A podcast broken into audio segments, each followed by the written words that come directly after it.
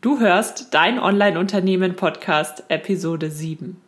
Julia Müller ist Instagram-Expertin und gibt uns heute Antworten auf all die Fragen, die wir rund um diese Plattform haben. Wir sprechen unter anderem darüber, wie man auf dieser Plattform Reichweite aufbaut, ganz besonders dann, wenn man gerade erst neu durchstartet, wie man sich eine echte Community aufbaut oder wie man den Stress aus der Contentplanung rausnimmt. Diese und viele weitere Fragen beantwortet uns Julia in diesem Podcast-Interview und bleibt auch unbedingt ganz bis zum Schluss dran, denn sie hat ein ganz wunderbares Weihnachtsgeschenk für euch. In diesem Sinne, lass uns direkt durchstarten. Hallo und herzlich willkommen zu Dein Online-Unternehmen. Ein Podcast, der dafür da ist, dich dabei zu unterstützen, dein eigenes Online-Unternehmen aufzubauen. Ein Unternehmen, das dir die Freiheiten gibt, das Leben zu leben, von dem du schon immer geträumt hast. Gestalte deinen eigenen Zeitplan, arbeite an Themen, die dir wichtig sind und tu das, was dich wirklich glücklich macht. Ich bin Julia Burget, dein Host und es wird Zeit, deine Leidenschaft zum Beruf zu machen. Bist du bereit? Dann lass uns durchstarten. Herzlich willkommen zu einer neuen Podcast-Folge. Heute habe ich wieder einen Gast bei mir und zwar darf ich Julia Müller von Business Bliss begrüßen. Herzlich willkommen, Julia. Hallo Julia, schön, dass ich da sein kann. Ich freue mich total. So viele Julias auf dieser Welt. So viele und wir zwei haben sich mal wieder gefunden. Ja. Julia ist Social Media Expertin und sie berät Unternehmen ähm, im Rahmen von Social Media beziehungsweise ist Experte für Instagram ganz besonders. Ähm, bevor ich dich jetzt im Detail vorstelle, magst du dich einfach mal selbst kurz vorstellen und erzählen, wie du denn überhaupt in die Online-Welt gekommen bist? Ja, das mache ich total gerne. Ähm, ich wollte eigentlich gar nicht so richtig in die Online-Welt. Also ich habe ähm, im Rahmen meines Studiums einen Beauty-Blog angefangen, einfach nur so zum Spaß, weil ich ähm, das selbst gerne gelesen habe und mich selbst gerne mit dem Thema beschäftigt habe und habe mir so irgendwie, sag ich mal, spielerisch ähm, Wissen über Social Media angeeignet. Und als ich dann später in, äh, ähm, in eine Agentur gewechselt bin, in eine Eventagentur, ähm, konnte ich das Wissen dort sehr gut äh, irgendwie anwenden und wurde da irgendwie relativ schnell zur Social Media Expertin der kleinen Agentur und ähm, bin dann irgendwie mit jedem Schritt, den ich irgendwie weiter gemacht habe, immer mehr in die Social Media Richtung gegangen und habe mich dann auch weitergebildet in dem Bereich ähm, ganz viele Jahre und ähm, habe dann erst in der Agentur und dann in einem Unternehmen ähm, als Social Media Managerin gearbeitet und dort eben von Facebook über Twitter, Instagram, YouTube ähm, alle Kanäle betreut und ähm, bin dann jetzt im Laufe des letzten Jahres so ein bisschen die Selbstständigkeit reingerutscht, muss ich sagen. Ähm, und ähm, habe jetzt eben ein kleines Unternehmen. Es ist immer noch komisch, das zu sagen, finde ich.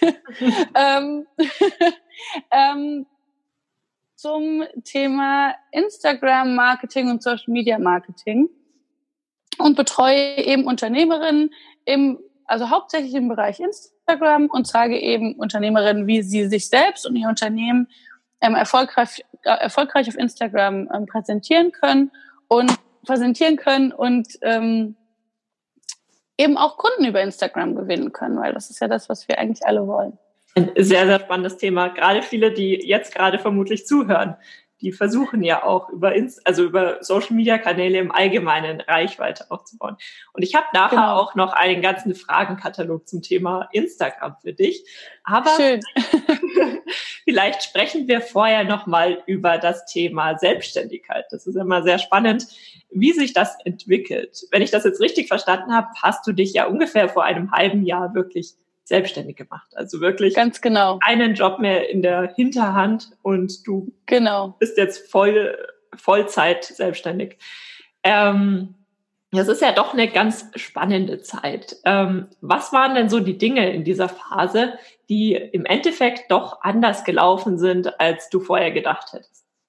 man hat ja vorher immer so seinen Plan im Hinterkopf und man macht das ja auch nebenberuflich und denkt, es geht einfach so weiter, nur eben Vollzeit. Aber es gibt dann ja doch Dinge, die manchmal anders kommen, als man es erwartet hat. Ja, also tatsächlich gibt es jeden Tag irgendwas, was anders passiert, als ich es erwartet hätte.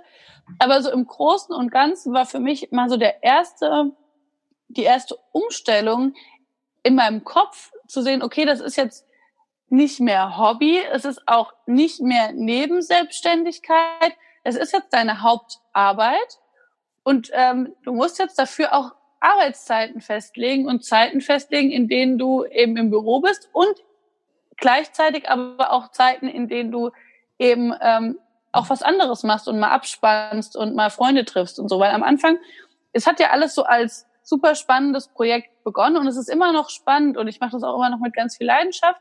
Und am Anfang war es halt völlig normal, dass ich unter der Woche und am Wochenende einfach durchgearbeitet habe und bis spät in die Nacht gearbeitet habe und ähm, dann auch super viel einfach gecancelt habe, ähm, weil ich einfach ähm, mein Projekt voranbringen wollte.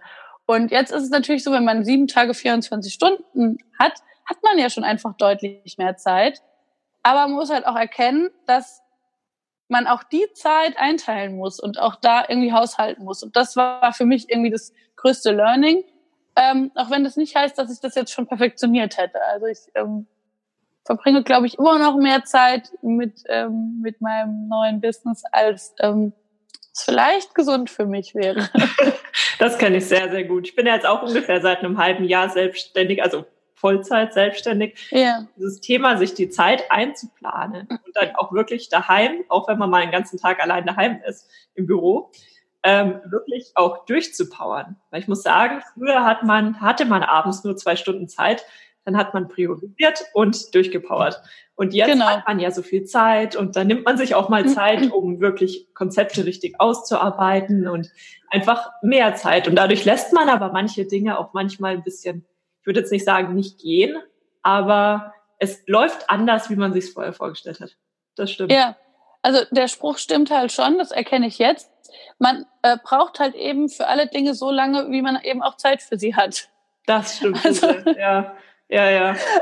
Also, wo ich früher halt ähm, eine Contentplanung irgendwie an einem Abend äh, durchgemacht habe, äh, kann es jetzt halt, sitze ich halt jetzt manchmal zwei oder drei Tage da dran, weil ich einfach dann ja, mir einfach Zeit lasse damit. Und das ist ja auch gut, weil manchmal da auch gute Dinge durch entstehen, aber manchmal ähm, denke ich mir, ah, ich könnte auch mal wieder ein bisschen effizienter werden. Wie gehst du denn bei diesem Thema generell damit um? Ähm, man macht sich ja gerade am Anfang selbst sehr viel Druck. Also ich weiß nicht, wie du damit generell umgehst, aber zum Beispiel bei mir persönlich ist auch der finanzielle Aspekt. Das merke ich jetzt erst. Der ist, den habe ich sehr viel stärker im, Hinterkopf die ganze Zeit. Ob ich genug verdiene und auch genug verdiene, wenn es mal ein halbes Jahr nicht laufen sollte oder, oder, oder. Das hatte ich zum Beispiel bei mir vorher nicht erwartet, dass das, also, dass ich mich selbst mental manchmal total blockiere. Weißt du, was ich meine? Äh, ich weiß, was du meinst. Ähm, bei mir war es ja umgekehrt. Ich war ja vorher super ängstlich. Also ich habe mir ja vorher so viele Gedanken gemacht. Also ich, ähm, also bei mir fing es ja schon damit an, dass ich eigentlich dachte, ich würde mich total gerne selbstständig machen. Aber womit soll ich mich selbstständig machen? Bis mir dann mein Coach gesagt hat, ähm, Julia, du bist doch eigentlich schon nebenberuflich selbstständig. Wie wär's, wenn du einfach das weitermachst und du verdienst damit auch schon ganz gut? Wenn du jetzt mal ein bisschen an dein, deine Preise quasi mal anpasst und so viel Geld dafür nimmst, wie die Sache auch wert ist, ähm, dann hast du ja schon eigentlich voll, vollständiges, vollständ, also vollständiges äh, Gehalt. Und ähm, das erstmal zu erkennen, das war ganz viel Arbeit im Vorhinein schon, also bevor ich dann den Schritt gemacht habe in die Selbstständigkeit selbst. Und ähm, da habe ich echt schon ganz, ganz viel so Mindset-Arbeit irgendwie an mir selbst geleistet. Also ich musste mich da total, also ich musste da ganz viel an mir arbeiten, um mich den Schritt überhaupt zu trauen. Und jetzt ist es natürlich immer noch so, dass es Tage gibt, wo ich denke, oh mein Gott, irgendwann wirst du unter der Brücke geschlafen. Ähm, und es war die dümmste Idee deines Lebens. Und äh, dann kommen all diese Ängste wieder auf mich zu. Und ähm, aber ich habe mir einfach ähm, so einen Plan mal irgendwann geschrieben. Also ich habe mir mal den Worst, das Worst Case und das Best Case Szenario aufgeschrieben. Und dann schaue ich mir eben beides an und das hilft mir total dabei zu sehen, okay, Worst Case ist nicht unter der Brücke schlafen, weil das wird einfach in Deutschland niemals passieren, dass ich unter der Brücke schlafen muss, vor allem auch nicht mit dem Netzwerk und dem Umfeld, das ich habe. und dann gucke ich mir das Best-Case-Szenario an und ähm, gucke eben auch, wie weit ich eben schon auch gekommen bin auf dem Weg dahin. Und das hilft mir total. Und dass es das auch wirklich wert ist, dass man dafür viel arbeitet. Ganz genau. Ja, ja total. Aber das ist ja auch sowas, also ich habe ja nicht das Gefühl, viel zu arbeiten. Also für mich ist es nicht, ich, also für mich ist es immer noch ganz, ganz viel Hobby und Leidenschaft. Und ähm, dass ich damit jetzt Geld verdiene, ist für mich ähm, immer noch komisch. Also es, es, also das ist tatsächlich sowas, wo ich immer noch dran arbeiten muss, zu erkennen, dass nur weil es für mich ein Hobby ist und mir total leicht fällt und mir total viel Spaß macht, dass es eben trotzdem ein Gegenwert ähm, wert ist. Das ist noch so eine Sache, die, die, an der ich arbeiten muss. Also, dass man eine Leistung erbringt und dafür auch wirklich genau. verlangen darf, dass das absolut in Ordnung ist. Ganz genau. Also das ist noch sowas, an daran muss ich arbeiten, weil für mich ist es ja so, oh, was, ich darf deinen Instagram-Account betreuen? Oh, da freue ich mich voll, ich fühle mich voll geehrt. Komm, lass mich das mal machen. Also so ist es noch ganz oft für mich. Da finde ich es total hilfreich, wenn man sich denkt, eigentlich ist, äh, ist, Geld ja auch nur ein Energieaustausch, also in irgendeiner ja. Art und Weise. Also dass man das nicht mehr als Geld an sich betrachtet, sondern einfach als Austausch. Früher hat, hat, hat man halt mhm. Äh, Brot gegen Milch getauscht und jetzt tauscht man eben Leistung gegen Geld und dadurch verliert das Geld auch so ein bisschen seine Macht oder seinen ja. angsteinflößenden Eindruck, dass man Geld für seine eigene Leistung verlangt. Ja, ja. ich finde, das ist immer ein super Bild. Also das ist, nehme ich mir, also das ähm, versuche ich mir auch immer wieder so vor Augen zu führen. Und das hilft total, wenn man mal so dieses, gerade wenn man so, also es gibt ja ganz viele Leute, die irgendwie Geld ganz negativ, ganz, also ganz negative Einstellung zu Geld haben. Das ist jetzt bei mir nicht so, aber für mich ist es halt immer noch komisch, halt eben Geld für meine Leistung anzunehmen. Und dann ist es wirklich total hilfreich, sich so dieses Energiebild ähm, zu, zu nehmen. Das hilft mir auch immer total. Ich finde ja auch in dem Bereich, also gerade wenn man sich selbstständig macht, man denkt sich ja immer, naja, jetzt probiere ich das mal ein, zwei Jahre aus und selbst wenn es schief geht, dann gehe ich ja. wieder zurück in den Job. Aber was man dabei oft vergisst, ist, man lernt ja persönlich auch unglaublich viel in dem Bereich. Also oh. sei ähm, jetzt wirklich persönlich oder eben fachlich auch oder wie baue ich eine Website auf. All diese Dinge, die würdest du ja in einem normalen Bürojob meist nicht lernen, weil du dich ja auf einen Bereich spezialisiert, spezialisierst. Ja. Gibt's in dem Bereich auch etwas, was du, ja, wo du nicht erwartet hättest, dass du das Ganze lernst? Also jetzt mal abhängig vom, äh, unabhängig von deinem Mindset, also dass du dich vorher sehr, sehr stark damit beschäftigt hast, dass du den Schritt überhaupt gehst. Gab es da noch etwas anderes? Also du meinst jetzt auch unabhängig von Social Media? Genau, irgendwas. Und unabhängig von Mindset. Ja, also allein dieses ganze Thema Buchhaltung und Steuern und Recht, also das war schon riesig. Also da, da muss man ja einfach, da bin ich von 0 auf 100 quasi gestartet. Also ich habe da ja schon, also ich hatte schon seit Ewigkeiten eben dieses, diese nebenberufliche Selbstständigkeit schon damals durch den Blog. Und ähm, eben, weil ich ja jetzt schon nebenberuflich schon eine Weile Social Media Management angeboten habe und Community Management angeboten habe. Aber das war ja, also ich habe da halt am Ende des Jahres so eine Gewinn- und Verlustrechnung machst du da ja also bei der Steuererklärung und ähm, das das war's ja. Also das ist ja nicht richtig. Ich habe da nicht richtig Buchhaltung gemacht. Und jetzt, als ich eben, an, also dadurch, dass ich ja auch so ein bisschen, also so große Ängste, auch finanzielle Ängste im Vorhinein hatte, habe ich mich da halt total mit beschäftigt. So, wie muss denn also was muss ich denn an Steuern abgeben? Wie muss so eine ordentliche Buchhaltung aussehen? Wie muss eine Buchhaltung aussehen, dass mein Steuerberater da am Ende mit was mit anfangen kann? Weil ich brauchte für mich und meine Sicherheit unbedingt einen Steuerberater, weil ich das Gefühl hatte, ich bin dem sonst nicht gewachsen.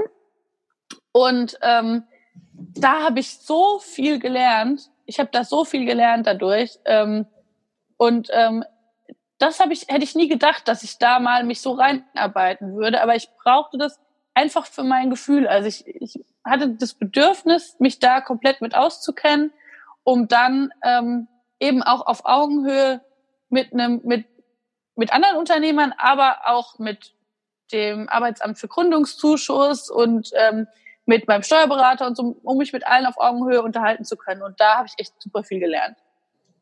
Und das hilft bestimmt auch vielen weiter. Einfach dieses Thema, wie geht man denn an dieses Thema überhaupt ran, gerade wenn es einem Angst macht, dass man sich einfach mal einarbeitet und sich erstmal Schritt für Schritt ein eigenes Bild bildet. Weil oft hat man ja auch genau. Vorurteile im Kopf, die dann so vielleicht gar nicht eintreffen. Ja, total. Also mein größtes Vorurteil war ja dieses Thema Steuerberater. Ich habe ja immer gedacht, Steuerberater kosten unglaublich viel Geld und ähm, hätte auch nie gedacht, dass mich, mich, mich das halt irgendwann mal weiterbringt. Aber ich habe jetzt gelernt, dass so ein Steuerberater eben auch ein Partner ist, mit dem man eben alles besprechen kann, was mit dem Thema Geld zu tun hat.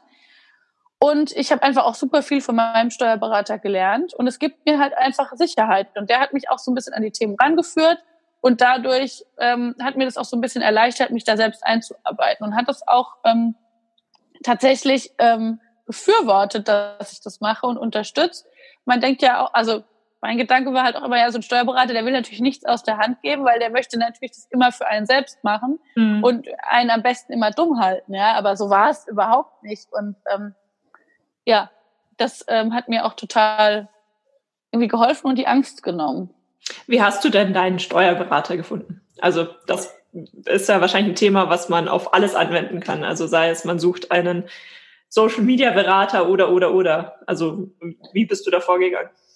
Ja, ich habe mir erstmal hier jemanden in der Nähe gesucht. Ähm, ich habe einfach mal bei allen, bei allen, also beim, ich habe erstmal gegoogelt, wer hier so in der Nähe an Steuerberatern ist und habe dann ähm, einfach mal die angerufen, die mir einigermaßen sympathisch aussahen. Und ähm, habe dann aber ähm, gewechselt. Also ich habe mich da mal beraten lassen und so, aber das, ähm, mit diesen Online-Unternehmen ist es halt immer so ein bisschen schwierig. Da tun sich halt viele schwer und ähm, bin dann über Instagram auf die Karina Heckmann steuerleicht gemacht gestoßen und werde jetzt ab nächstem Jahr mit ihr zusammenarbeiten, weil ich da einfach auch ähm, ein super gutes Gefühl hatte, das Gefühl hatte, dass sie sich auch mit meinem Bereich sehr gut auskennt und ähm, da einfach noch mal ein bisschen mehr Expertise hat. Und die habe ich tatsächlich über Instagram gefunden. Also ähm, auch ich äh, finde äh, Dienstleister über Instagram. Das ist super, dass du das ansprichst, denn ähm, sie ist auch bald äh, Gast hier im Podcast. Also ich, Sehr cool. ein paar Wochen nach dir wird ein Interview zum Thema Steuern kommen und was man denn so alles beachten muss mit einem Online-Unternehmen. Ähm, aber da kommen wir doch gleich mal zum Thema Instagram. Ja. Bei Instagram bist du ja absoluter Experte. Und ja. es gibt sehr, sehr viele Mythen rund um das Thema Instagram. Fangen wir doch mal ja. ganz von vorne an. Wenn jetzt jemand sich jetzt gerade online etwas aufbauen möchte und er möchte ja. auf sein Angebot aufmerksam machen und er möchte sich selbst auch ein bisschen positionieren auf dem Markt und hat aber bisher noch keinen Instagram-Account oder eben bisher nur ein paar Bilder. Ja.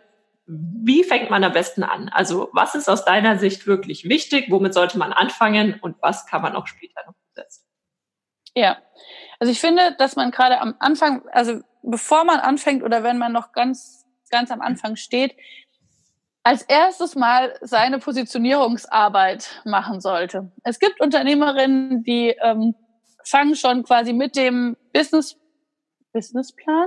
Mhm. Ist das Wort Business? Ja. ja. Also es gibt Unternehmerinnen, die fangen schon mit dem Businessplan an, ähm, sich äh, ganz genau Gedanken zu ihrer Zielgruppe zu machen und sich zu überlegen, für wen ist mein Produkt gemacht, ähm, welche, welche Bedürfnisse hat meine Zielgruppe, welche Probleme hat meine Zielgruppe, welche Anforderungen hat meine Zielgruppe an mein Produkt und es gibt Unternehmerinnen, die sagen einfach, okay, das ist mein Produkt oder meine Dienstleistung und fangen eben von der anderen Seite an. Und ich finde es halt immer wichtig, sich zu überlegen, wen möchte ich erreichen und was möchte derjenige von mir? Ja, also wie kann ich demjenigen weiterhelfen und sich da einfach mal Gedanken zuzumachen und auch alle Themen und Ideen und Probleme, die derjenige hat, einfach mal aufzuschreiben, weil dadurch kann man schon total viel eben über seine Zielgruppe lernen indem man sich einfach mal da so reinversetzt. Und man hat auch gleich ähm, eine riesige Liste von Themen, die man dann später auf Instagram spielen kann.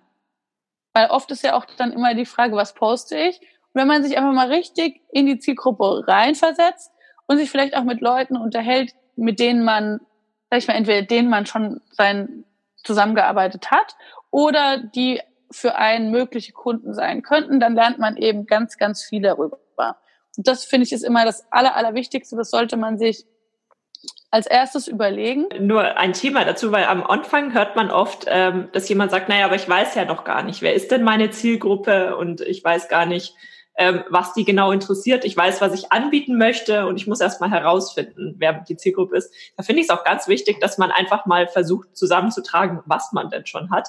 Weil dann stellt genau. man ja auch fest, dass man eigentlich gar nicht so wenig über die Zielgruppe weiß.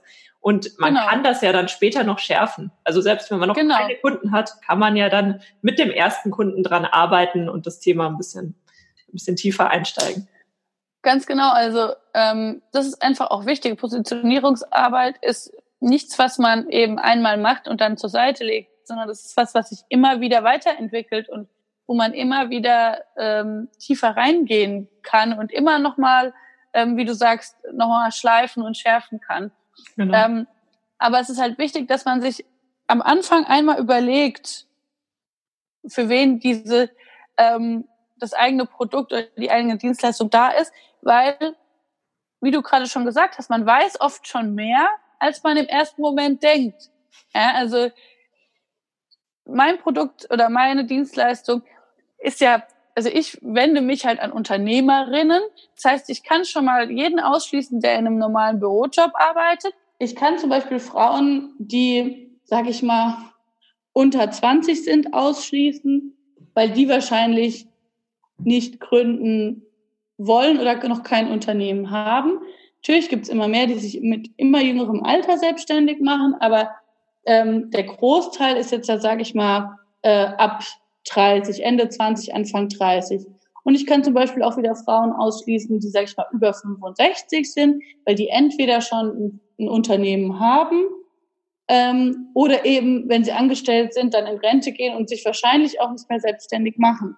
Das macht eben einen riesen, also damit kann ich schon, schon ein bisschen wenigstens meine Zielgruppe eingrenzen. Dann, und das ist eigentlich schon sehr, sehr viel, was du da weißt. Genau. Und also das ist jetzt, sage ich mal, der erste Schritt der Eingrenzung. Aber dann kann ich mir auch äh, weitere Gedanken machen. Also derjenige muss ja irgendein Interesse an Social Media haben. Das heißt, es sind ähm, wahrscheinlich Frauen mit Online-Unternehmen oder mit Unternehmen, ähm, die die ähm, irgendetwas anbieten, was sich auf Social Media gut vermarkten lässt. Also sowas wie Friseure, Gastronome, ähm, die irgendwie in dem Bereich nochmal tätig sind. Und so kann man das halt immer, immer weiter eingrenzen und äh, kommt immer genauer zum Kern seiner Zielgruppe. Und ähm, das finde ich hilft enorm, weil man dadurch einfach schon die ersten Probleme ähm, Ide ähm, Anforderungen und ähm, Wünsche des äh, eigenen, der eigenen Zielgruppe eben lernt und ähm, die dann eben auch in dem eigenen, ähm, in den eigenen äh, Themen auf Instagram immer wieder spielen kann. Und ähm, ja, das ist total hilfreich. Deswegen ist das immer so mein erster Schritt, ähm, was ich auch immer zusammen mit meinen Kunden mache, dass wir uns erstmal überlegen, wer ist die Zielgruppe, wen möchte ich überhaupt ansprechen. Und erst im nächsten Schritt gehen wir dann beschäftigen wir uns dann konkret mit Instagram, also wo finde ich die Zielgruppe, wer ähm, ist in dieser Zielgruppe unterwegs, ähm, unter welchen Hashtags ist meine Zielgruppe zu finden, welche, ähm, welche ähm, äh, Blogger, Instagrammer, äh, Mitbewerber gibt es in dem Bereich schon, ähm, die eben meine Zielgruppe ansprechen und dann schauen wir uns da um und überlegen uns dann, wie wir uns eben davon ähm, abheben können und eben die Zielgruppe erreichen können. Das ist dann immer so der zweite Schritt. Mhm. Dann weiß man, dann hat man quasi eigentlich schon ein grobes Konzept. Dann fehlt ja eigentlich nur noch der Inhalt. Also was genau. poste ich denn eigentlich? Man hat ja schon so ein paar Themen, ähm, wenn man sich eben mit seiner Zielgruppe beschäftigt hat, dann hat man ja auch schon bestimmte Fragen, ähm, die sich die Zielgruppe immer wieder stellt, die wirklich auch ganz genau in den eigenen Bereich gehen. Also wenn ich mir jetzt überlege, ich bin, also ich ähm, biete, ich bin Coach und biete, ähm, sage ich mal, einen Online-Kurs zum Thema ähm, Money Mindset an zum Beispiel. Mhm. Dann ähm, kann ich mir ja schon überlegen, was meine, also dann habe ich mir vielleicht schon überlegt, wer genau zu meiner Zielgruppe gehört. Also sage ich mal Frauen, ab 25, die haben schon einen Job ähm, und die wollen ähm, mehr Geld verdienen und fürs Alter abgesichert sein. So, das sind die Themen. Ähm, dann mache ich mir Gedanken zu sogenannten Content-Kategorien. Also ich versuche dann immer zusammen mit meinen Kunden ähm, Kategorien festzulegen, unter denen wir posten. Was also meinst du damit? Zum Beispiel jetzt für den Berater wäre eine Kategorie Experten-Tipps und Tricks. Ja, mhm. also wie äh, kann ich an meinem Money Mindset arbeiten? Welche ähm, Möglichkeiten gibt es, um mein Money Mindset zu verbessern?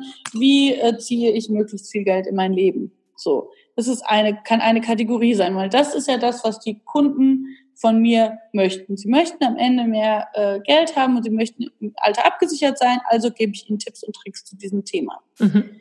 Dann könnte eine weitere Kategorie sein, sowas wie ähm, Tipps aus einem anderen Themengebiet. Also ich bin ja Coach und ähm, ein äh, eine, äh, eine Kategorie ist halt eben Money Mindset, aber es sind ja auch, auch Money Mindset hat ja auch viel mit Persönlichkeitsentwicklung zu tun. Also äh, gibt es Tipps, so wie kann ich, wie kann ich selbst selbstbewusster werden, wie kann ich ähm, ähm, selbstbewusst meine, meine Preise oder mein, oder mein, meinen eigenen Wert festlegen, wie kann ich dann eben auch als Unternehmer meine Preise festlegen, ohne dabei ein schlechtes Gewissen zu haben haben. Das könnte dann eine zweite Kategorie sein. Und so überlege ich mir eben verschiedene Kategorien, unter denen ich verschiedene Themen immer wieder anbringe.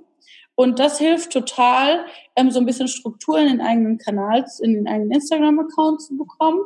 Und ähm, wenn man eben weiß, unter welchen Kategorien man postet, bekommt man auch viel leichter auf Ideen. Mhm. Und ähm, das hilft total. Und ähm, dann mache ich einfach immer Brainstormings zu den einzelnen Kategorien und schreibe mir eben alles ähm, auf, was mir dazu einfällt und fange dann an, das so ein bisschen zu sortieren. Ähm, und ähm, mache dann Bilder beziehungsweise Grafiken dazu. Das ist dann der nächste Schritt, sich zu überlegen, okay, welche Kategorie, für welche Kategorie mache ich Bilder, wo sind vielleicht Grafiken besser geeignet, wo ist vielleicht eine Infografik hilfreich. Bevor wir da einsteigen, also bevor es darum geht, wie wir denn Bilder erstellen, habe ich eine Frage noch zu den Kategorien. Was ist ja. denn mit einer persönlichen Kategorie? Weil wenn man jetzt so einen sehr sterilen Unternehmensaccount hat, ähm, da würde ich jetzt einfach mal als Laie davon ausgehen, dass man dem nicht unbedingt sofort folgt, weil man nicht sofort eine Bindung aufbaut und einfach nicht so die persönliche Bindung hat. Also was ist denn mit diesem Thema, dass man sich persönlich auch ein bisschen vorstellt, dem, dem Kunden oder dem Interessenten? Also es kommt ganz auch auf die eigene, eigene Persönlichkeit an. Ähm, vielen fällt es super, super leicht, das einfach immer wieder in den eigenen Posts auch unterzubringen, die halt eben zu anderen Kategorien gehören. Ähm, vielen, ähm, viele machen das auch einfach über die Stories, dass sie immer wieder einfließen lassen, ähm, äh, wer sie sind und was sie so tun. Ähm, und viele haben auch eigene Kategorien dafür. Also ich persönlich auf meinem Account auch ähm, eine eigene Kategorie dafür ähm, und berichte dann einfach immer Sachen, die gerade so in meinem Leben oder in meinem Leben als Unternehmerin passieren.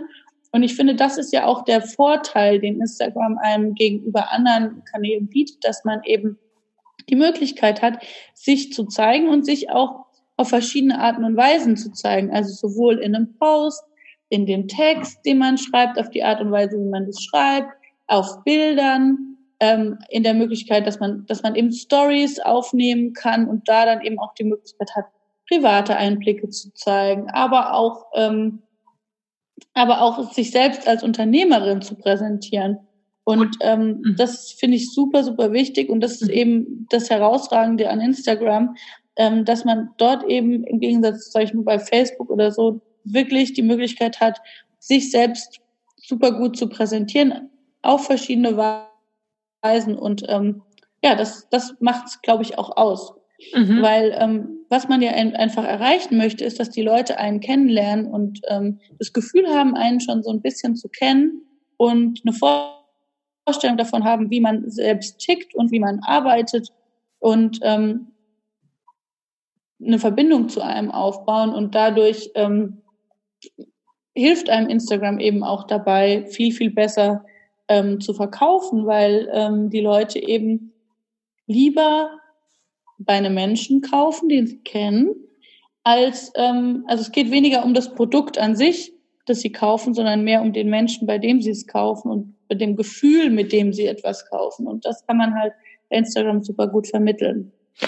Der Hintergrund der Frage ist, dass ich nämlich bei meinen eigenen, ähm, ja, wenn man sie Kunden nennen möchte, Kunden, ähm, tatsächlich oft merke, dass am Anfang ist die Scheu natürlich sehr, sehr groß, bei manchen, nicht bei allen natürlich, dass man sich im Internet zeigt und so dieses ja. erste Mal ein eigenes Foto irgendwo öffentlich posten. Das ist natürlich auch ein Thema. Da kann man wieder ganz viel über Mindset sprechen. Ja. Aber ähm, daher kommt die Frage eben, wie persönlich sollte man, also wie viel Persönlichkeit beziehungsweise auch einfach mal ein Bild von sich selbst, wie sehr sollte man das einfließen lassen und wie oft muss man es auch einfließen lassen? Also ich finde, dass man wenn man auf einen Account kommt, dann sollte man immer sehen können, mit wem man es zu tun hat und wie derjenige heißt und was er anbietet. Mhm. So. Und alles weitere ähm, ist dann so eine, so eine persönliche Geschmackssache. Also wenn jemand ein eigenes Profilbild hat, auf dem er gut zu erkennen ist, dann finde ich es jetzt weniger wichtig, dass er jetzt in jedem sechsten Post ein Bild von sich hat. Ja? Mhm. Ähm, wenn aber jemand sich schon scheut, ein eigenes Profilbild von sich reinzustellen und da vielleicht auch nur ein Logo ähm, gepostet hat, dann ist es aus meiner Sicht umso wichtiger, dass man immer oben in den ersten neuen Posts ein Bild von ihm sieht. Mhm. Weil es, es geht ja, also die Leute wollen ja, wenn sie auf eure Posts kommen, äh, auf euren Account kommen, sehen, mit wem sie es zu tun haben. Wer ist derjenige? Und wenn das nicht auf den ersten Blick erkennbar ist und es total anonym ist, dann springen die Leute ab. Mhm. Deswegen plädiere ich immer dafür, ähm, sich schon relativ sichtbar zu machen. Aber auch ich merke immer wieder, dass ganz, ganz viele Leute sich ganz, ganz schwer damit tun und ähm, da eine große Scheu vorhaben, ähm, sich selbst zu zeigen. Und ähm, sage dann immer zu meinen Kunden, ja, dann mach's Schritt für Schritt. Also geh erstmal zum Fotografen, lass dir schöne Bilder machen Bilder, mit denen du dich wohlfühlst, Bilder, die dir gefallen, ähm, oder, oder frag eine Freundin, ja, weil oft finden die dann auch äh, Selfies auch sind, also empfinden viele dann am Anfang als zu unprofessionell. Und wenn man dann aber wirklich schöne Bilder von sich hat, dann die immer mal wieder einzustreuen. Mhm. Und der nächste Schritt ist dann eben, wenn man dann, sag ich mal, Bilder von sich zeigt, dann irgendwann vielleicht auch mal anfängt, eine Story ähm, hochzuladen, in der man selbst auch sichtbar ist. Ähm, das ist dann oft nochmal ein ganz großes, großes Hemmnis, aber ähm, ich kann nur an alle appellieren, sich das zu trauen, weil das wirklich die, die Verbindung eben schafft, wenn die Leute wissen, mit wem sie es zu tun haben, mit wem sie sprechen, ähm, bei wem sie anfragen. Wie ich vorhin schon erzählt habe bei der Geschichte mit dem Steuerberater. Ich habe alle Webseiten durchgeguckt und habe einfach den genommen, bei dem mir das Bild am sympathischsten war. so arbeiten. Also so suchen Leute Dienstleister und so suchen sie eben auch Dienstleister auf Instagram. Und ähm, es ist einfach wichtig, dass man erkennen kann, mit wem man es zu tun hat. Ja, ich glaube, das ist ein Thema, das, das ist am Anfang vielleicht noch gar nicht so bewusst oder es, es möchte einem noch nicht so bewusst sein, weil man sich eben noch nicht so traut. Aber so wie du das gerade beschrieben hast, das ist super motivierend, dass man sich wirklich traut, einfach mal zumindest ab und zu mal ähm, sich selbst auch zu zeigen. Und ähm, ja. ich finde bei dem Thema auch immer ganz interessant, ich weiß gar nicht, ich glaube bei Amy Porterfield habe ich das mal gehört, man muss sich immer denken, es geht nicht um mich, sondern es geht um den Kunden. Auch wenn man zum Beispiel vor dem Vortrag nervös ist oder so. Wenn man sich immer denkt, es geht dabei um den Kunden. Es geht darum, dass der Kunde etwas lernt und dass der ja. Kunde einen Mehrwert bekommt und dass man selbst dabei eigentlich ja. gar nicht so sehr im Fokus steht. Das ja. ähm, nimmt einem ja auch total wieder diese Sorgen, dass es ähm, komisch ist, wenn man ein eigenes Bild postet oder was auch immer einem eben da durch den Kopf geht. Jetzt warst du ja vorhin beim Thema ähm, Inhalte. Also was man denn eigentlich postet. Jetzt haben wir die Kategorien genau. ja festgelegt. Wie geht's jetzt weiter? Wie findet man Bilder, Grafiken, Inhalte? Bilder ist immer ein großes Thema, weil natürlich viele nicht wissen, kann ich eigene Bilder machen, soll ich lieber zum Fotografen gehen. Ähm, und da sage ich immer, mach das, womit du dich wohlfühlst. Ja? Also es gibt Leute, die, die fühlen sich super wohl, Handybilder zu posten, weil sie einfach ein gutes, die, die Handykameras heutzutage gut funktionieren. Es ist super günstig, man kann sein eigenes Produkt oder wenn man, also ich arbeite eben auch viel mit Dienstleistern, also dann ist man selbst eben sein Produkt oder sein eigenes Wissensprodukt. ähm, kann man sich selbst auch einfach gut fotografieren mit Hilfe von einer Freundin vielleicht. Ähm, damit fühlen sich viele total wohl. Dann würde ich, also dann spricht auch nichts dagegen, Bilder zu nehmen, die man eben, sag ich mal, selbst gemacht hat. Mhm. Ähm, dann ähm, gibt es die Möglichkeit, eben zum Fotografen zu gehen. Das ist halt ziemlich kostspielig. Ja, also das kann man vielleicht am Anfang mal ein Shooting machen, ähm, aber die wenigsten Unternehmer haben gerade am Anfang Geld dafür, jede Woche zum Fotografen zu gehen. Ähm, da kann es auch total hilfreich sein, einfach mal einen Fotografie-Workshop zu buchen. Da gibt es ja auch echt tausend Möglichkeiten und sich einfach mal so ein bisschen ähm, unterstützen zu lassen, um die eigenen Bilder eben ähm, zu verbessern, so dass man eben auch die ähm, auch einfach selbst in der Lage ist, gutes Bildmaterial ähm, zu erstellen. Das ist ein super Tipp. Ja, also das ist so ein Fotografie-Workshop ist oft gar nicht so teuer, also den kriegt man irgendwie so um die 200 Euro, würde ich mal sagen, fangen die an und man lernt da so viel, dass man danach wirklich einen Unterschied sieht zwischen den eigenen Bildern und ähm, also zwischen dem Vorher- und dem Nachher-Ergebnis. Also das kann ich nur empfehlen. Und man lernt nach einer Weile, glaube ich, auch, dass es gar nicht so sehr, also es muss nicht jedes Bild perfekt sein, sondern auf Instagram habe ich zumindest aktuell das Gefühl, wird es auch wieder ein bisschen mehr, zwar einerseits professioneller, aber auch doch wieder ein bisschen realistischer. Es ist gar nicht so schlimm, wenn man ab und zu mal ein Foto postet, was nicht perfekt aufgenommen ist. Ganz genau. Und dann hat man natürlich die Möglichkeit, Stockbilder zu nutzen. Da gibt es auch ganz viele verschiedene Plattformen. Also kostenlose Bilder, die man im Internet findet. Genau, die man im Internet findet, wo man auch Bilder kostenlos ähm, nutzen kann. Da würde ich einfach, also das kann man machen. Ich mache das auch. Ich benutze auch Stockfotos auf meinem Account und auch auf Kundenaccounts. Es ist nur wichtig, dass der, der, der Account trotzdem noch irgendeine Unverwechselbarkeit behält. Also es, es sollte dann immer eine Mischung sein aus Stockbildern und selbstgemachten Bildern. Oder die Stockbilder sollten so bearbeitet werden, wenn man sie bearbeiten darf, dass da dann immer noch ein Wiedererkennungswert besteht. Also ich rate davon ab, wirklich wild Stockbilder einzukaufen und die über den Account, also nur, nur daraus einen Account aufzubauen, weil ähm, es einfach wichtig ist, dass man auch einen Wiedererkennungswert bietet und wiedererkennbar bleibt für andere, für Follower und ähm, mögliche Kunden. Und das funktioniert halt schlecht, wenn man nur Stockbilder benutzt, die halt jeder andere auch nutzen kann. Also würdest du einfach empfehlen, dass man eine gute Mischung findet aus Genau. Stockfotos, aber auch eigenen Aufnahmen. Ganz genau. Ja, gerade wenn man sich halt eben am Anfang so unsicher fühlt ähm, mit eigenen Bildern und mit Bildern von sich selbst, gerade so, ähm, also wenn man ein eigenes Produkt hat, dann sollte man und das Produkt verkauft, dann sollte man natürlich auch Bilder von diesem Gegenstand, von diesem haptischen Produkt zeigen. Ähm, und da ist es ja oft auch nicht so schwer, ähm, Bildmaterial zu machen. Ja. Ähm, aber gerade Berater oder Dienstleister tun sich halt schwer, am Anfang den ganzen Account mit ihrem eigenen Gesicht zu pflastern. Und dann kann es halt sehr hilfreich sein, das mit Stockbildern ein bisschen aufzulockern.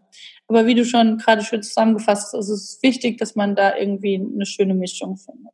Wie schafft man es denn, dass der Feed gleichmäßig aussieht, dass man so ein bisschen die eigene Note reinbringt, also dass der Nutzer, sagen wir, wenn er durch seinen normalen Feed scrollt, dass er erkennt, wenn er das Bild sieht, das Bild gehört zu mir und mhm. da trotzdem noch ein bisschen die Professionalität auch darstellt. Also wie schafft man das, das alles unter einen Hut zu bringen und das wirklich gleichmäßig hinzubringen? Und wie wichtig ist es aus deiner Sicht überhaupt, dass der Feed schön ausschaut? Ich persönlich finde, dass es schon wichtig ist, dass der Feed professionell aussieht. Also es muss nicht total picture perfect sein und es muss, ähm, der muss auch nicht zu 100 Prozent durchgestylt sein.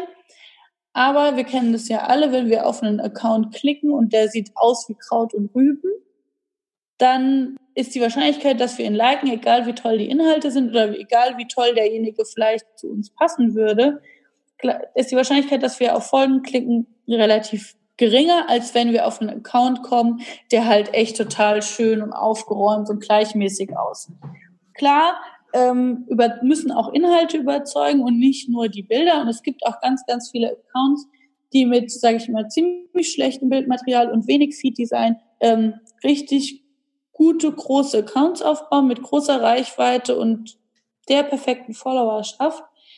Aber ich würde mal behaupten, dass es schwieriger ist, wenn das Bildmaterial und die, sag ich mal, die, die Zusammenstellung ähm, nicht so schön ist. Ähm, deswegen ähm, versuche ich zusammen, also empfehle ich meinen Kunden immer, ähm, da auch irgendwie ein, ein, also ein Gefühl dafür zu bekommen, welche, was möglich ist, welche, also es gibt ja von absolutes Chaos auf einem Account zu, okay, hier gibt es eine Grundstruktur, zu, okay, das ist komplett durchgestylt und über Wochen und Monate geplant, gibt es ja mhm. verschiedene Abstufungen und da ist es wichtig, dass man eben einfach seine, sein, seine Abstufung findet. Und da ist auch jeder anders und jeder hat da auch einen anderen Anspruch an sich. Und ich finde, das sollte auch jeder individuell entscheiden, wie, wie wichtig es ihm ist. Aber ich finde, man sollte schon versuchen, dass es einigermaßen gleichmäßig aussieht. Und das schafft man eben am einfachsten, indem man über ein Planungstool ähm, mit einem Planungstool arbeitet. Da gibt es zum Beispiel Planoli, Later oder die Preview-App.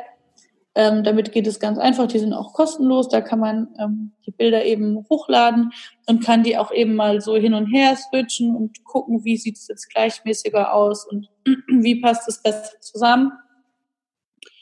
Und ähm, hat, ja, kann es dann schon mal so ein bisschen vorsortieren. Dann gibt es natürlich die Möglichkeit, auch wirklich mit Feed-Design auseinanderzusetzen, also sein, ähm, sein Feed irgendwie nach einem Spaltenmuster äh, oder nach einem Schachbrettmuster zu sortieren oder ähm, sich ein, ein Puzzle-Feed ähm, zu erstellen.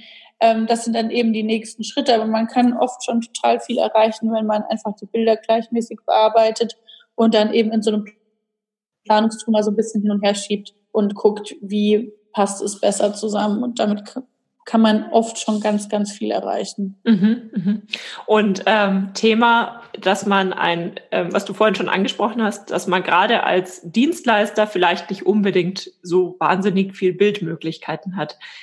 Wie siehst du das Thema, dass man ab und zu einfach mal Bilder postet, wo einfach nur Text draufsteht oder wo eine Grafik drauf ist oder dass man immer zum Beispiel den gleichen Bildhintergrund verwendet, ein bestimmtes Bild und einfach nur einen neuen Titel darauf packt.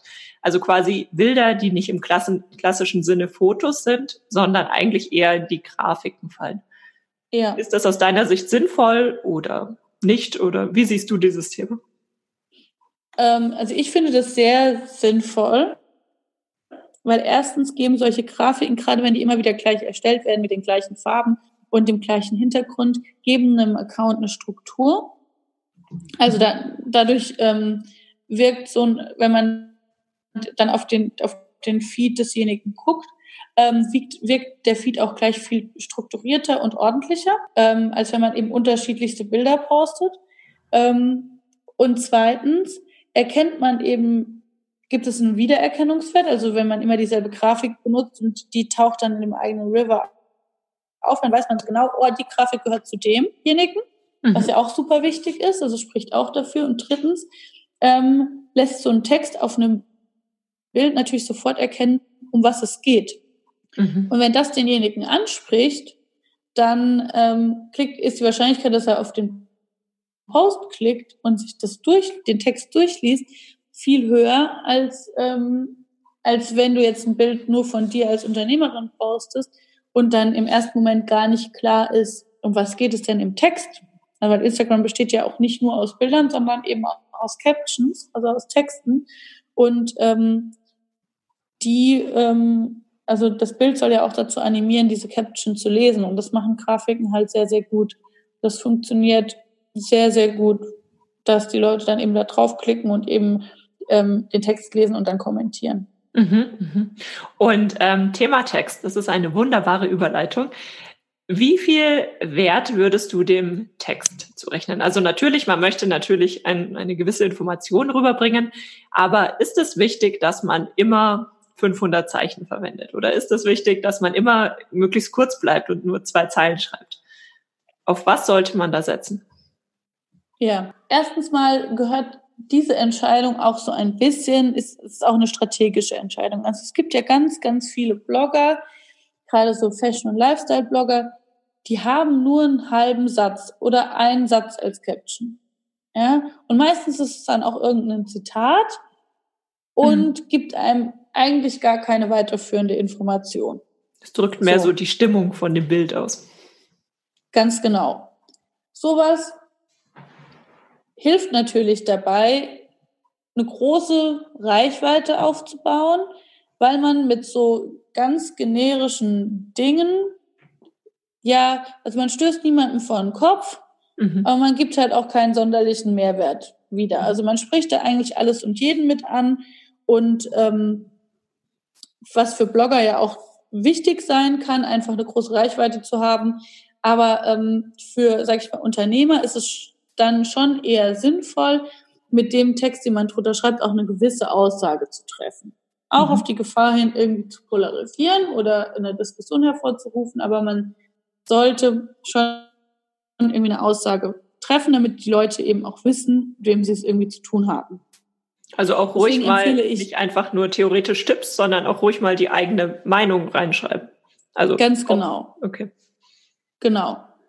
Und ähm, einfach auch, um ein bisschen auszusieben. Ne? Also wir, wir sind ja auf dem Weg, also wir wollen ja Kunden finden, die wirklich zu uns und unserem Unternehmen passen. Es geht ja nicht darum, möglichst viele Menschen anzuhäufen, die auf dem Instagram-Account die aber eh nie unser Produkt kaufen und die sich auch null mit uns identifizieren. Darum geht's ja nicht. Es, gibt, es geht ja darum, Leute zu finden, die eben auch wirklich zu uns passen. Und ähm, die findet man eben auch nur, wenn man sich auch wirklich so zeigt, wie man ist und auch mal seine Meinung sagt. Und, ähm, und da ist es halt auf jeden Fall hilfreich, eben ähm, auch ein bisschen Text unter die Bilder zu schreiben. Und ähm, die Texte können unterschiedlich lang sein. Es ist natürlich immer für Instagram gut zu sehen, dass Leute sich lange auf deinem Text oder auf deinem Bild oder auf deinem Account aufhalten. Sendet ja auch ein Zeichen, deswegen ist es schon gut, wenn da ein bisschen mehr als ein Satz steht. Aber ähm, das ist auch einfach, hat auch einfach immer was damit zu tun. Ich, also für mich ist es immer am wichtigsten, dass die Accounts authentisch bleiben und zu der Unternehmerin passen. Und wenn du einfach ein eher der Typ für kurze Worte bist, dann schreib halt kürzere Texte. Und wenn du jemand bist, der halt sehr ausschweifend ähm, gerne schreibt, ähm, dann, dann tu auch das. Ja? Aber sei dabei authentisch und zeig dabei, wer du bist. Mhm. Und beziehe ein bisschen Stellung. Also es muss ja nicht total extrem sein, aber ja. Also einfach im Hinterkopf behalten, der mögliche potenzielle Kunde soll einen darüber wirklich kennenlernen, wissen, wie genau. man die genau. Dinge sieht und was man anbietet. Wie genau. oft muss man denn einen neuen Post posten? Also sollte man einmal die Woche posten, sollte man jeden Tag mehrfach posten? Was ist da so ein guter Richtwert, um gute Reichweite aufzubauen, aber trotzdem auch nicht viel mehr zu machen, als ähm, nötig ist? Also ich finde, ein vernünftiges Maß am Post ist so jeden zweiten Tag. Also sag ich mal so drei bis vier Posts in der Woche. Mhm. Ähm, einfach, um auch sichtbar zu bleiben. Um sich immer wieder zu zeigen und immer wieder eben die Möglichkeit zu geben, unter Hashtags, unter seinen eigenen Followern gesehen und gefunden zu werden. Ähm, deswegen ist das meine Empfehlung. Früher gab es ja die Empfehlung, mehrfach am Tag zu posten. Das war noch zu Zeiten, als Instagram chronologisch ähm, aufgebaut war. Und ähm, dann wollte man natürlich möglichst oft ähm, im Feed auftauchen, im Feed seiner Follower. Da hat man mehrfach am Tag gepostet. Ähm, das ist jetzt heutzutage nicht mehr notwendig. Also wenn, wenn du jeden zweiten Tag postest, ist das super. Ich persönlich poste jeden Tag, weil ich einfach merke, dass mit jedem Post, den ich absetze, ähm, mehr Leute dazukommen und neue Follower mich dazukommen. Und ähm, wenn man eben Reichweite aufbauen will, dann ähm, gehört so ein bisschen Fleißarbeit dazu. Funktioniert natürlich auch nur, wenn man eben auch Hashtags benutzt und über Hashtags auf, sich selbst auffindbar macht. Ähm, ja, aber ich glaube, wenn man so jeden zweiten Tag postet und auch regelmäßig mal eine Story macht, dann ist man ähm, schon ganz gut auf, aufgestellt. Wie findet man denn die richtigen Hashtags? Und zwar jetzt mit dem Hintergrundgedanken, also dass man nicht die überlaufendsten Hashtags verwenden sollte. Ich denke, dass ähm, da, da geht jeder am Anfang davon aus. Aber wie findet man denn auch Hashtags, die der Kunde tatsächlich nutzt? Denn je nach Nische kann es natürlich auch vorkommen, dass man, ähm, dass es Hashtags gibt, die an sich aktiv sind, aber und sehr gut funktionieren, aber dass da auch nur andere Anbieter aktiv sind. Also wie findet man wirklich die richtigen Hashtags, die die Kunden suchen werden, wenn sie Inhalte wie deine suchen? Ja. Ähm das ist immer, das ist immer eine gute Frage und das ist auch ein bisschen Fleißarbeit. Mhm. Also ich fange eigentlich immer damit an, dass ich mir mal überlege, nach welchen äh, Kategorien oder nach welchen Wörtern jemand suchen könnte. Also was würde jemand in die Google-Suche eingeben, um mich und mein Produkt zu finden? Mhm. Ja, also wenn wir jetzt bei ähm, dem Coach für Money Mindset sind, ja, dann äh, Coach, Berater, Berater Money Mindset, Coach Money Mindset, äh, Coach finanzielle Freiheit, Coach Finanzen und dass man sich einfach mal einfach mal alles aufschreibt, was einem da so in den Sinn kommt, ja? Mhm. Und dann einfach mal guckt, was passiert denn, wenn ich das jetzt als Hashtag nutze, was passiert denn da? Wer postet da? Und ähm, was passiert unter den Posts? Also ich gucke mir dann immer erstmal die beliebtesten Posts von so einer äh, Kategorie an weil man dann ja auch sieht, die, also die beliebtesten, also wenn man nach einem Hashtag sucht, dann gibt es ja die beliebtesten und es gibt die aktuellsten. Mhm. Und die beliebtesten werden ja zu beliebtesten Posts, weil dort am meisten, also am meisten Interaktion stattgefunden hat. Mhm. Und ähm, sich dann mal zu, anzugucken, okay, da hat wohl am meisten Interaktion stattgefunden. Was für Interaktion hat denn da stattgefunden? Also wer hat da kommentiert? Ähm, Wer hat da geliked? Welche Kommentare gab es dazu? Waren die Kommentare überhaupt in meiner Sprache? Also wenn man sowas wie Money Mindset eingibt, dann hat man, findet man wahrscheinlich auch viele Posts auf Englisch mit einer englischen Zielgruppe, ähm, mit englischen Kommentaren. Das möchte man ja selbst nicht. Dann kann man solche Hashtags auch gleich mal, gleich mal streichen von der Liste oder mit, mit einer weniger hohen Priorität versehen. Mhm. Und dann findet man über solche ähm, äh, über so eine Suche unter den beliebtesten eben auch Instagrammer, die wohl auch schon rausgefunden haben, wie es funktioniert, welche Hashtag, also die auch ja mehr als, als den Hashtag, der einem jetzt selbst eingefallen ist, äh, nutzen. Dann gucke ich im zweiten Schritt mal, welche Hashtags denn von anderen genutzt werden mhm. und ähm, gucke mir dann wieder die Hashtags an, gucke, ob da Leute sind, die ähnliche Hashtags nutzen wie ich, ob dort aktiv gepostet, also aktiv äh, kommentiert wird, und ähm, ja, so, also finde mich, also finde so eben immer näher zu meiner, äh, zu meinen optimalen Hashtags.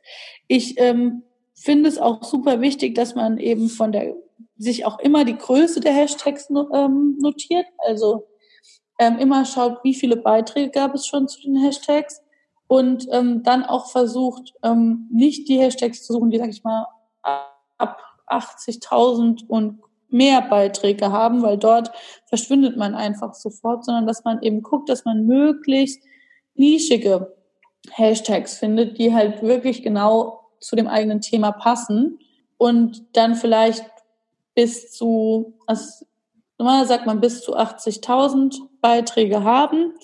Ich finde es zum Beispiel manchmal auch total, oder ich finde es total gut manchmal, ähm, Hashtags zu nutzen, die nur 5000 oder 10.000 ähm, Beiträge haben, die dafür aber genau in die eigene Nische passen, also zu, zu 100 Prozent. Weil dann in, in, unter solchen Hashtags wird man dann halt auch wirklich von Leuten gefunden, die sich auch schon ein bisschen damit beschäftigt haben und ähm, genau, genau zu mir passen. Mhm. Und ähm, ja, und es Natürlich kann es sein, dass unter bestimmten Hashtags nur Dienstleister posten, aber ähm, auch da kann man ja neue Follower finden, indem man einfach mal guckt, wer kommentiert eben bei den anderen. Und sind das echte Kommentare oder sind das nur äh, Copy und Paste, was man überall findet? Ganz genau. Und dann kann man natürlich auch sehen, wenn jemand unter dem Post kommentiert hat, ja, dann ist er ja ein möglicher Follower oder Kunde und dann kann man ja auch mal gucken, worunter postet derjenige denn. Mhm. Und dann kann man das Spiel quasi wieder von vorne anfangen. Also mit Hashtag-Recherche kann man sich echt Tage und Monate beschäftigen. Ähm, viele empfehlen ja diese Keyword Finder.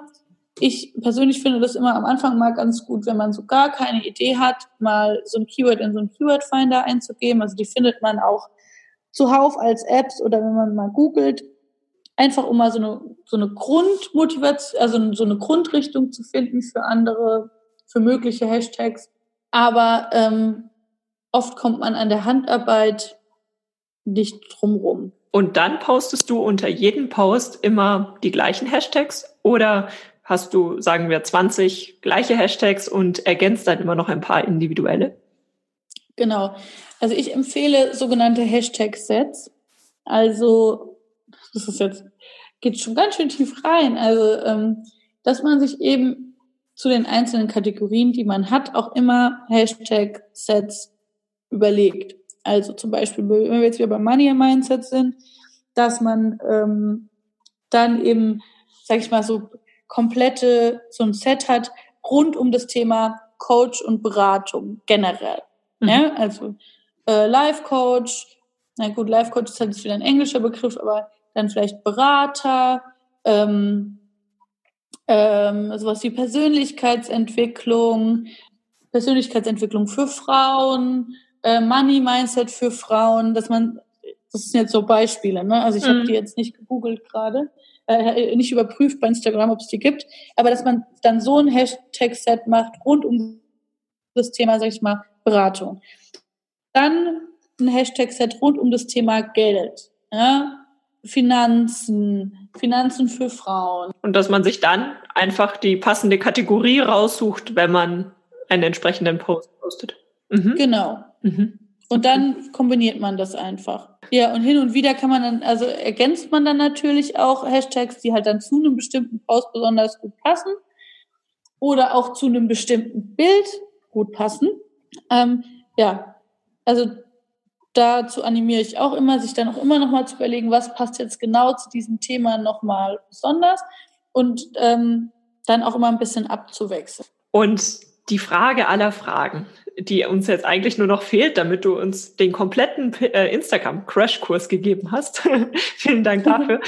ähm, wie baut man sich denn auf Instagram Reichweite auf? Also wie lässt man den eigenen Account wachsen? Also mein Tipp nach all den Tipps, die ich jetzt schon gegeben habe, also sich genau zu überlegen, für wen postet man, die richtigen Hashtags zu benutzen, die richtigen Inhalte zu benutzen, die die eben auch einen Mehrwert bieten und die eigenen ähm, potenziellen Kunden und Follower eben weiterbringen. Also wenn man das alles, ähm, sag ich schon mal berücksichtigt hat, dann hilft eigentlich nur noch kommentieren, kommentieren, kommentieren.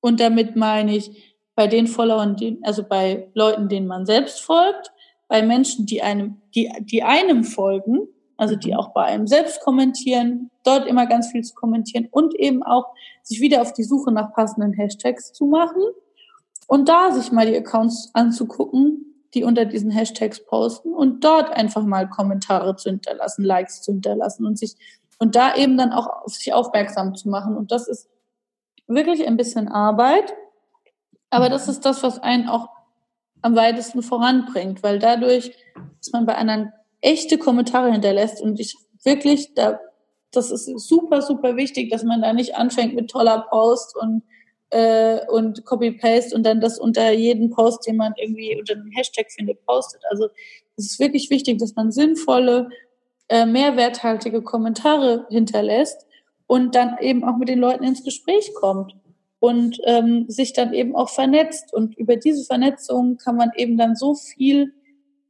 erreichen. Da kommt man nämlich dann auch eben zu, ähm, zu Live-Sessions mit anderen. Da kommt man dazu, dass man mal verlinkt wird in einem. Dass man zu einem Podcast-Interview eingeladen wird, gell? Dass man zu einem Podcast-Interview eingeladen wird, ganz genau. Mhm. Und, ähm, und dadurch, ähm, das sind da, das, solche Situationen sind dann halt natürlich immer so ähm, Pushs für den eigenen Account. Ähm, aber auch allein das Kommentieren, jeder Kommentar, den du unter einem anderen Post setzt, ähm, gibt anderen äh, Leuten, die diesen Post und den Kommentar lesen, die Möglichkeit, dich zu finden. Mhm.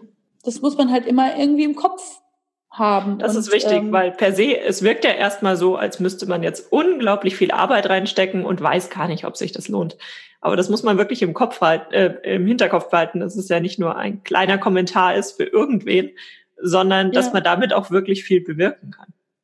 Total. Und ähm, also mir passiert das so oft, äh, das kann man ja auch selbst mal testen. Also wenn ich mir morgens eine Stunde Zeit nehme und wirklich entweder für mich oder auch für meine Kunden Kommentare schreibe, dann kommt da im Laufe des Tages so viel zurück. Also, dass die Leute dann bei mir kommentieren, dass meine Bilder von Leuten geliked werden, dass Leute auf einmal anfangen, mir zu folgen und es gibt gar keinen anderen Grund, als dass sie mich, dass sie mich gefunden haben könnten, außer halt eben über die Kommentare, die ich geschrieben habe.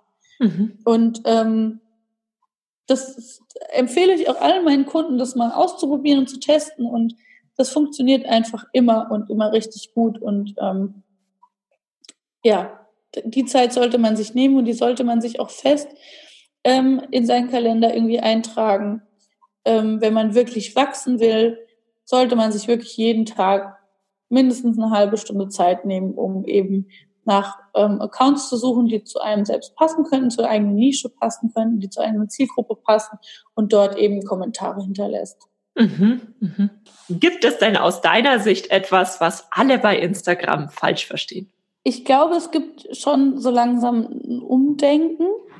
Also ganz lange ähm, war Instagram ja so super selbstzentriert, also dass ganz viele Leute einfach immer nur geschrieben haben, was sie gerade machen und toll sie sind und was sie alles können. Mhm. Und ähm, jetzt fängt langsam so der Wandel an, dass die Leute verstehen, okay, ich mache solche Accounts nicht für mich, sondern ich mache die, um einen Mehrwert zu bieten. Mhm. Und zwar für meine Follower und für meine potenziellen Kunden. Und ähm, wenn ich das schaffe, die irgendwie voranzubringen, dann wachse auch ich und dann wächst auch mein Unternehmen und mein Account. Mhm. Und ähm, da, da gibt es gerade so ein Umdenken und das sehe ich als super, super positiv. Und das würde ich auch jedem einfach empfehlen, nicht sich selbst und das, was man eben anbietet, im Fokus zu haben, sondern immer den, den Mehrwert für seine Kunden und seine Follower im Kopf zu haben und wie kann ich denen irgendwie weiterhelfen. Und ähm, wenn man das im Fokus hat, dann ist es auch gar kein Problem, Reichweite auf Instagram aufzubauen und sich eine Community aufzubauen. Mhm. Und mein zweiter Tipp ist, dass wenn man irgendwas auf Instagram haben möchte, zum Beispiel eine aktive Community, äh, viele Kommentare, viele Likes, eine große Reichweite, dann sollte man das eben auch geben. Also es funktioniert halt nicht, dass irgendwann an einem Morgen man aufwacht und äh, hat 50 Kommentare unter seinem Post, ohne jemals was dafür getan zu haben, sondern es gehört ein bisschen Arbeit dazu. Man muss selbst anfangen zu kommentieren, ähm, man muss anfangen, äh, Posts von anderen zu teilen, äh, mit anderen in Kontakt treten und dann ähm, dann funktioniert das auch umgekehrt. Dann kommen die Leute auch auf einen, auf einen und kommentieren und so. Also es ist alles ein Geben und ein Nehmen und ähm, das sollte man immer im, im Hinterkopf behalten, gerade wenn man anfängt. Also nicht träumen und vom Übernachterfolg träumen, sondern wirklich auch einfach mal machen und die Arbeit genau. reinstecken. Du bietest ja einen Instagram-Kurs an, einen ganz neuen. Möchtest du darüber ein bisschen mehr erzählen? Ja, total gerne. Ähm, ich biete ein ähm, das Instabliss Online Coaching Programm an. Also es ist kein klassischer Selbstlernkurs, sondern ein Coaching Programm in einer kleinen Gruppe. Mhm. Und ähm, das ähm, Coaching Programm ist für Unternehmerinnen ähm, ausgelegt, die eben mit Instagram ähm, ihr Unternehmen zum Wachsen bringen möchten, die sich und ihr Unternehmen auf Instagram präsentieren möchten und eben auch Kunden über ähm, Instagram anziehen möchten. Und ähm, das Coaching-Programm geht über sechs Wochen und es wird jede Woche eine neue Lektion, zum Beispiel zum Thema Positionierung oder zum Thema Hashtags oder zum Thema Follower aufbauen, Community Management freigeschaltet. Und ähm, wir haben eine WhatsApp-Gruppe, in der ähm, quasi alle Fragen ähm, zum Thema Instagram, zur neuen Lektion, zu den geplanten Kategorien, zu ähm, der geplanten nächsten Story ähm, eben beantwortet werden und diskutiert werden mit den anderen Frauen. Also es sind bis zu ähm, zehn Frauen, die bei dem bei dem Coaching-Programm mitmachen können. Und dann gibt es eben einmal in der Woche eine Live-Session mit mir, ähm, in der ich nochmal alle Themen zusammenfasse, in der ich Fragen kläre und ähm, in dem ich auch nochmal ganz individuelle Tipps für die einzelnen Frauen gebe, ähm, was sie eben noch verbessern können oder ähm, an was sie noch, über was sie sich noch Gedanken machen könnten. Ja, es ist ähm, ein sehr, sehr intensives Programm hm. und ähm, das eben nächstes Jahr wieder startet. Und es geht über sechs Wochen. Das ist ja super, super wertvoll, weil oft merkt man ja erst im Verlauf eines, ähm, also man lernt etwas Neues und man muss es erst mal anwenden und dann merkt man erst, welche Fragen man hat. Und das ist genau. ja unglaublich wertvoll, wenn man dich dann wirklich jede Woche einmal erwischt, um alle Fragen zu klären und vielleicht auch einfach mal Themen zu diskutieren. Genau. Also genau, für Fragen bin ich halt eben über, über WhatsApp immer erreichbar. Also wenn es so kurze ähm, kurze Fragen sind, ähm, dann kann man die auch immer super gut über, über WhatsApp klären. Ähm, aber oft sind es ja auch so strategische Fragen, die man dann hat oder die, die einfach nicht so mit einem Satz erklärbar sind. Und da ist es halt total toll, sich in einem Live vielleicht auch mal selbst noch dazu zu schalten und die Sachen mal kurz zu diskutieren. Mhm. Oder eben das sich nochmal genau erklären zu lassen. Und das ist ähm, total wertvoll und ich habe jetzt bei der ersten Runde gemerkt, dass ganz, also die Frauen halt gerade von diesen Live und von diesem ganz engen Austausch total profitiert haben. Und eben auch von der Tatsache, dass sie natürlich alle zusammen in der WhatsApp-Gruppe sind und sich halt auch gegenseitig austauschen und von den Fragen anderer lernen können. Mhm. Weil oft ähm, kommen einem bestimmte Fragen gar nicht. Und wenn die dann aber jemand stellt, denkt man, mhm. oh ja, das habe ich mich auch schon immer gefragt. Oder oh ja, das, das ist für mich auch relevant. Oder oh, das ist ja nochmal ein Denkanstoß ähm, auf den ich so selbst gar nicht gekommen wäre. Und ähm, dadurch hat sich jetzt echt auch irgendwie so nochmal so ein tolles ähm, zusätzliches Netzwerk eben gebildet. Und man hat halt eben in dem Online-Coaching-Programm gleich auch Frauen, die, ähm, die einem dann Feedback geben und die dann auch bei einem kommentieren und ähm, die halt eben schon den eigenen Account schon ein bisschen beleben. Mhm. Und das ist halt auch schon total motivierend. Wo kann man sich denn dafür anmelden oder bewerben? Genau, ähm, kann man sich anmelden über äh, meine Website ähm, businessbliss.de. Es wird mhm. aber auch ein Link auf meinem Instagram-Account zu finden sein. Und ähm, wenn ihr jetzt schon Interesse daran habt, wenn ihr das jetzt hört, ähm, dann könnt ihr mir auch total gerne eine PN oder eine E-Mail schreiben und ähm, dann kann ich euch auf jeden Fall auch schon mal schon im Vorhinein mal vormerken. Das ist ähm, natürlich immer möglich. Und ähm, weil die äh, Folge ja auch am 24.12., also an Heiligabend ausgestrahlt wird, habe ich auch noch eine Überraschung. Ich weiß nicht, ob ich es jetzt schon verraten oh, darf. Ja, auf jeden Fall. Das hört sich ja gut an.